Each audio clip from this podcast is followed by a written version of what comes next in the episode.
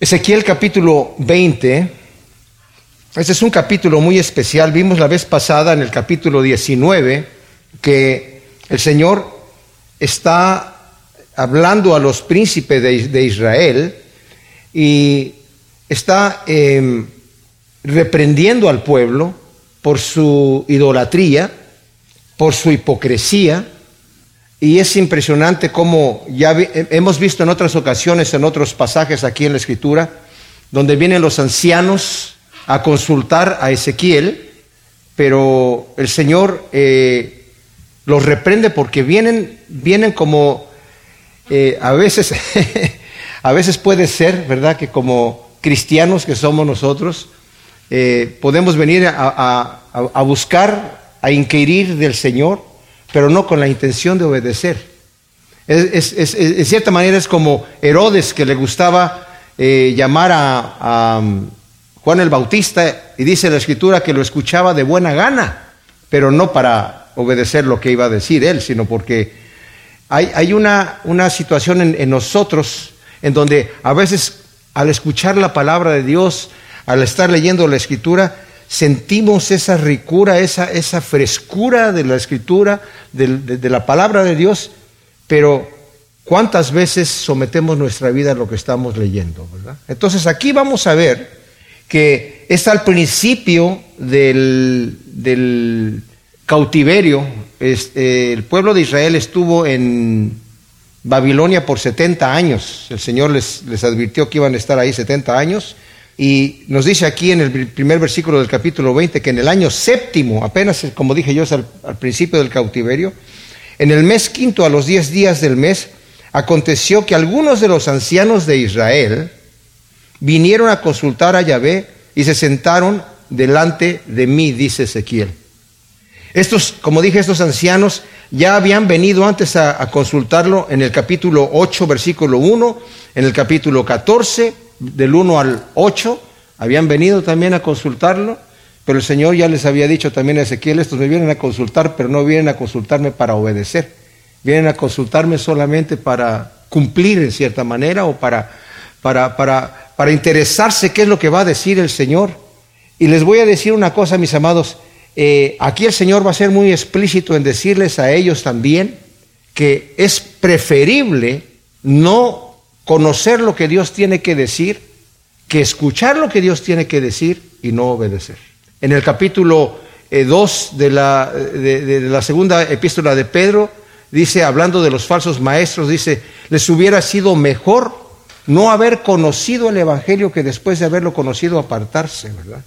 Entonces, como dije, esto sucede al principio del cautiverio de Israel y se sentaron delante de Ezequiel. Y la palabra de Yahvé, dice aquí, vino a mí diciendo, Hijo de hombre, habla a los ancianos de Israel y diles, así dice Adonai Yahvé, con que venís a consultarme, vivo yo que no me dejaré consultar por vosotros, dice Adonai Yahvé.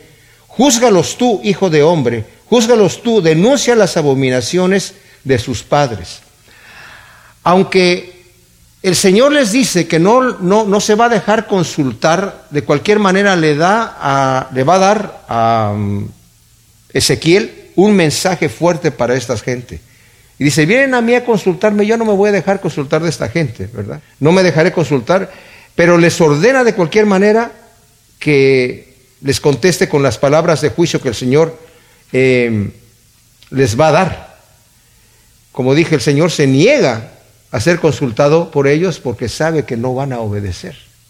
Entonces dice, eh, Dios, hay una cosa que sabemos, mis amados, que el Señor no habla a oídos sordos, el Señor no, no se muestra a ojos ciegos, ¿verdad?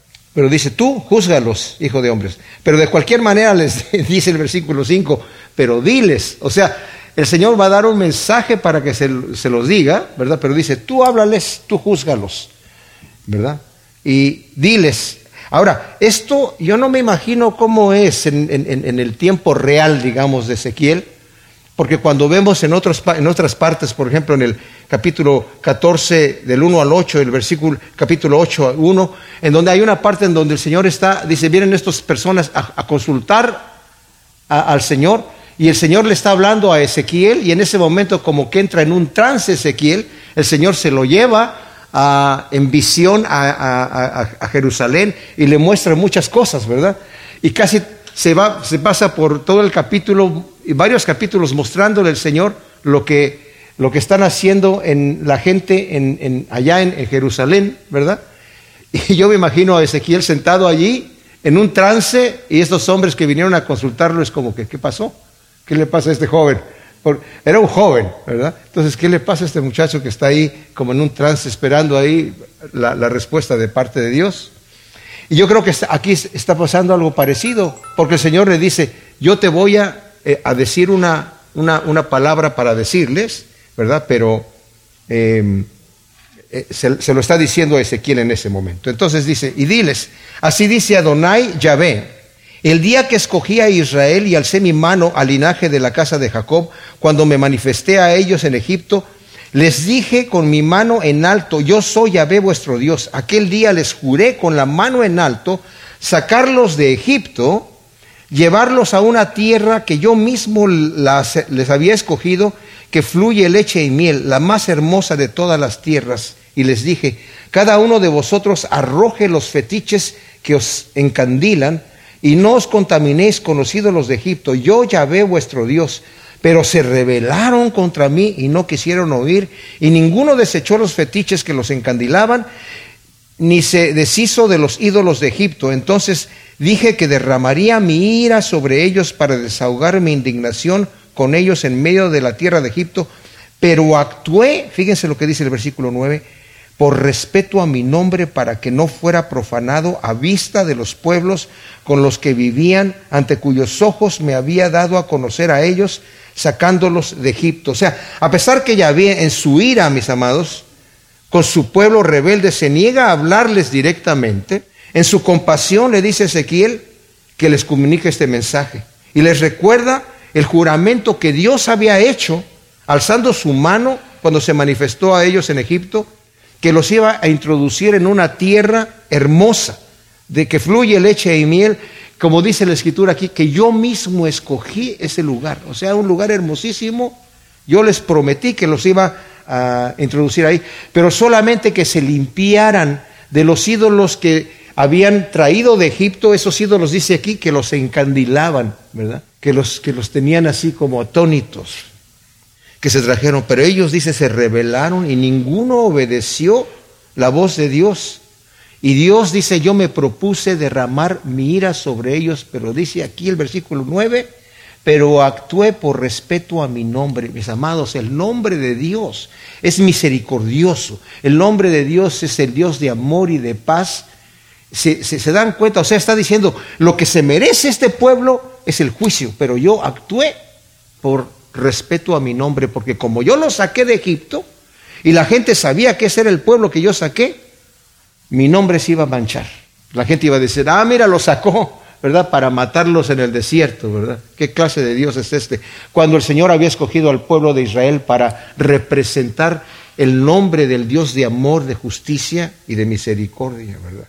Los saqué pues de Egipto, dice el versículo 10, y los llevé al desierto, les di mis estatutos les hice conocer mis preceptos, los cuales dan vida al hombre que los cumple. Les di también mi sabaot o mi sábado como señal recíproca para que se supiera que yo, Yahvé, soy el que los santifica, pero la casa de Israel se rebeló contra mí en el desierto, no anduvieron según mis estatutos, desecharon mis preceptos que dan vida al hombre que los cumple y profanaron gravemente mi Sabaot. Entonces dije que derramaría sobre ellos mi ira en el desierto hasta exterminarlos. Fíjense que el Señor va a estar repitiendo aquí constantemente. Estos preceptos que yo les doy no son preceptos así ah, arbitrarios, son preceptos que dan vida a la persona que los cumple les dio sus, estatutos que dan vida, les dio también su sabaot, el sábado. El Señor ha dado pactos y señales a través de la historia, mis amados. Por ejemplo, a Noé le dio un pacto que no iba a destruir jamás la tierra con otro diluvio. ¿Saben ustedes qué señal le dio a Noé? ¿Alguien se acuerda? El arco iris, el arco iris.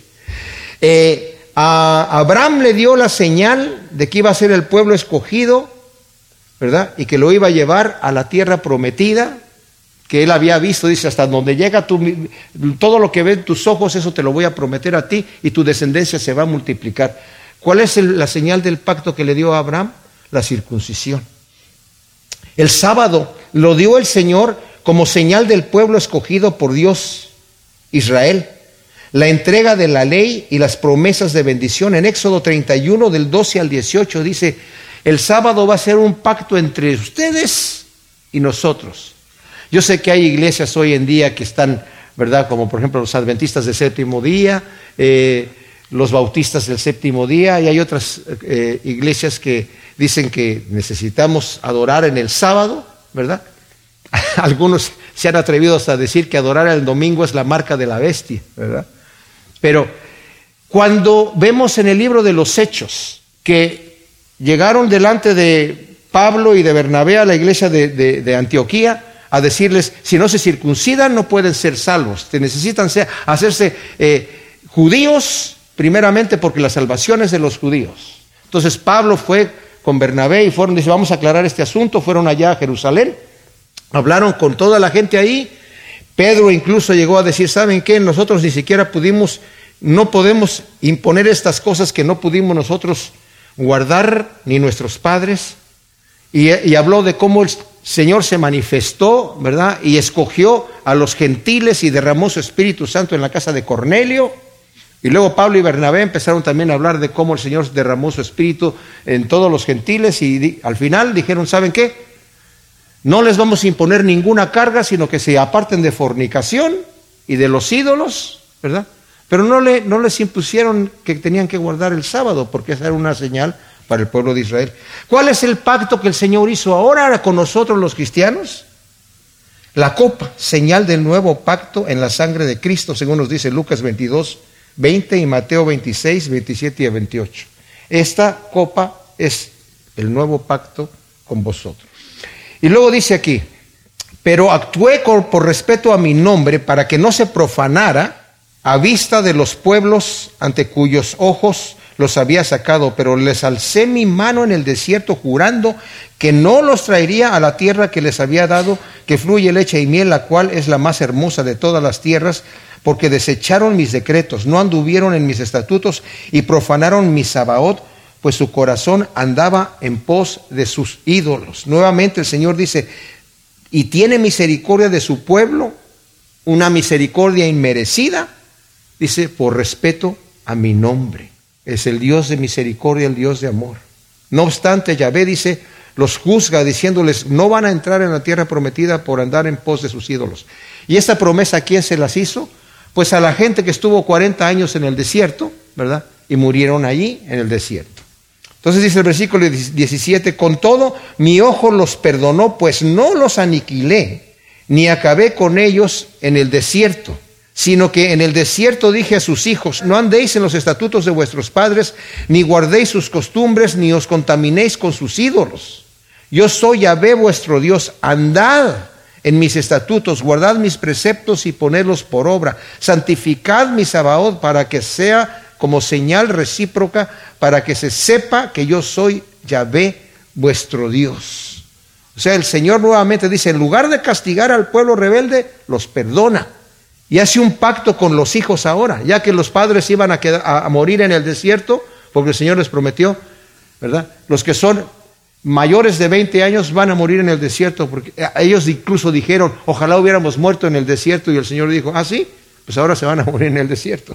Sus hijos son los que van a heredar la tierra prometida. Y se retrae, ¿verdad? De cualquier manera, el Señor de castigar al pueblo los perdona, pero hace un pacto con los hijos que no anden en las costumbres de sus padres, sino que guarden los preceptos de Dios. Pero también los hijos se rebelaron, dice el versículo 21, contra mí, y no anduvieron en mis estatutos, ni guardaron ni cumplieron mis secretos, que dan vida al hombre que los cumple, y profanaron mi sabaot.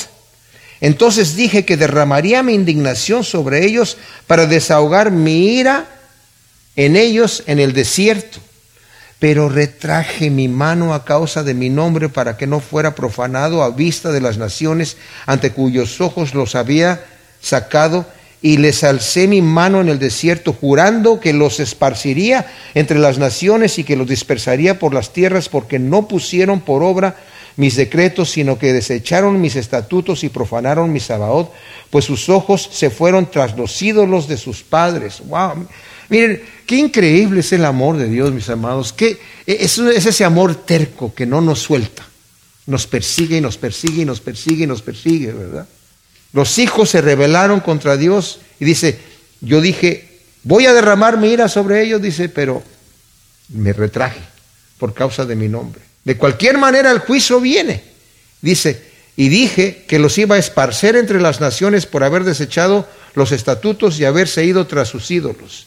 El juicio de Dios viene de cualquier manera, mis amados, porque Dios es justo, tiene que traer este juicio de cualquier manera. Pero vamos a ver algo muy hermoso más adelante, cómo el Señor nos acepta en Cristo Jesús. Versículo 25 dice, les di, fíjense, esto es importante, porque la, versión de, la, la, Reina Valera y casi muchas de las, de las versiones de la Biblia, dice, les di estatutos no buenos. Aquí la Biblia textual lo pone con interrogación. ¿Acaso les di estatutos no buenos y preceptos que no les darían la vida? ¿Los contaminé acaso en sus ofrendas cuando hacían pasar por el fuego a sus primogénitos? ¿Los horroricé acaso para hacerles saber que yo soy Yahvé? La nueva Biblia española también lo tiene con interrogación. El hebreo no tiene signos de interrogación. Entonces uno a veces tiene que saber identificar qué es lo que está diciendo la escritura. Una cosa sí sé, que el Señor nunca da decretos malos, ¿verdad? El Señor no nos va a dar decretos malos. Lo que sí va a hacer el Señor, y lo va a decir más adelante, tú te quieres contaminar, ¿o qué? ¿Quieres quedarte en tu contaminación? Quédate en donde tú estás. Pero estos versículos han confundido a muchos teólogos. Versículo, versículo 27 dice, por tanto, hijo de hombre, habla a la casa de Israel y diles, así dice Adonai Yahvé, vuestros padres además me deshonraron cometiendo esta traición. Cuando los introduje en la tierra que con la mano en alto había jurado darles, miraron todo collado alto y todo árbol frondoso y allí sacrificaron sus víctimas.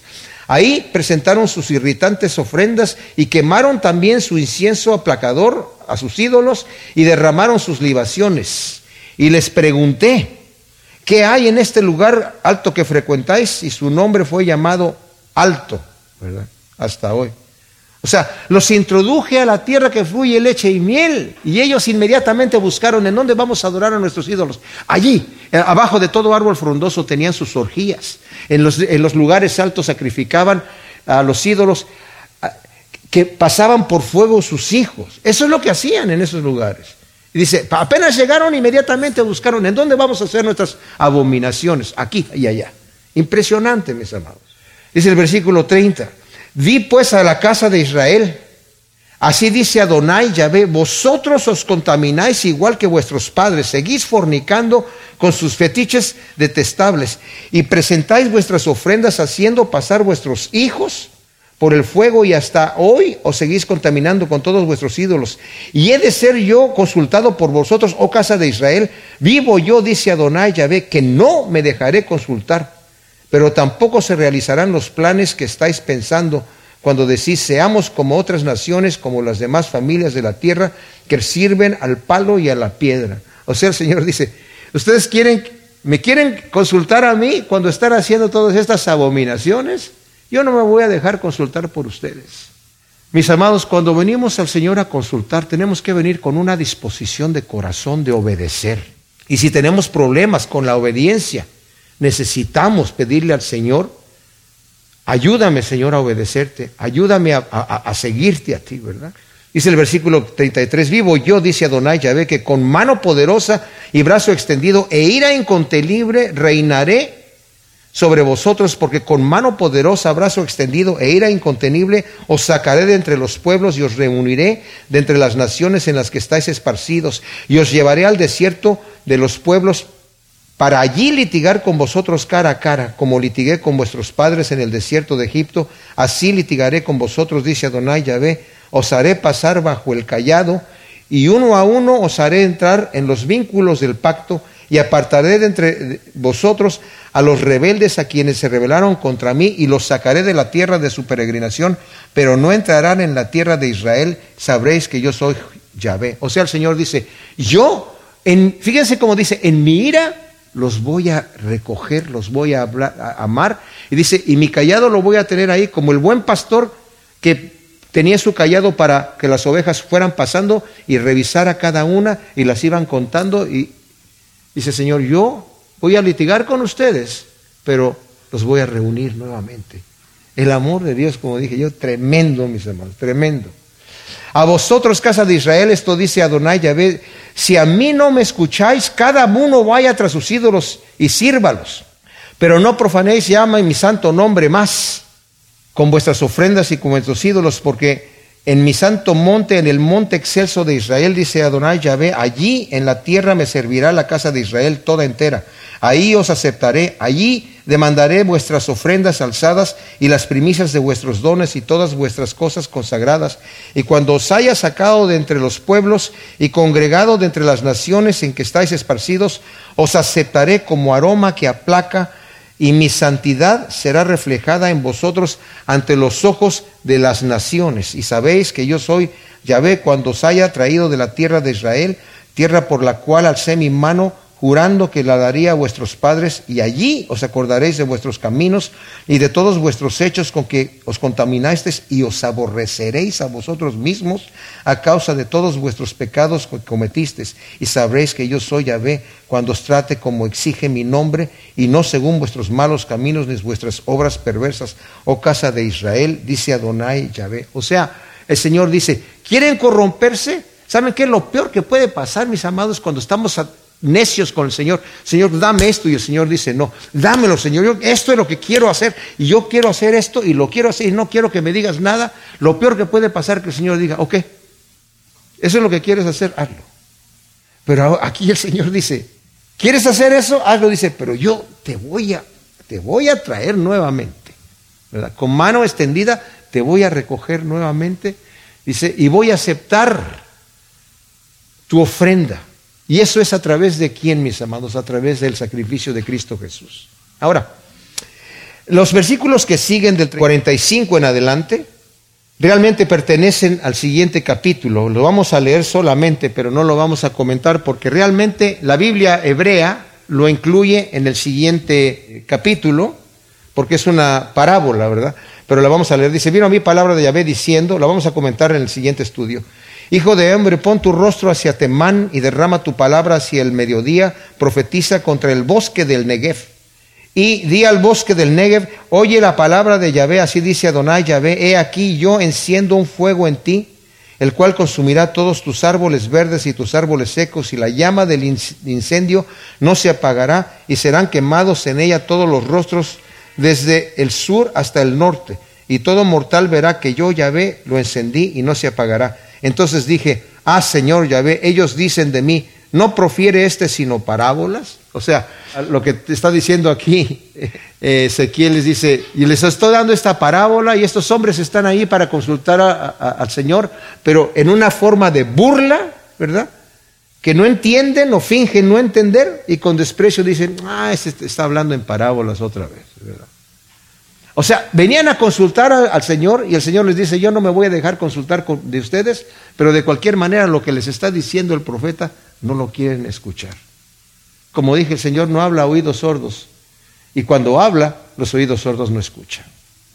Señor, te pedimos en este día, Padre, que tú siembres estas palabras, estas enseñanzas en nuestro corazón como una advertencia, Señor, de tu infinito amor y misericordia, Señor, por amor de tu nombre nos, sostienes, nos toleras, nos soportas, Padre.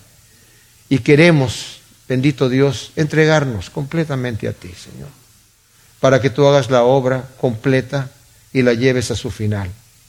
En el nombre de Cristo Jesús. Amén.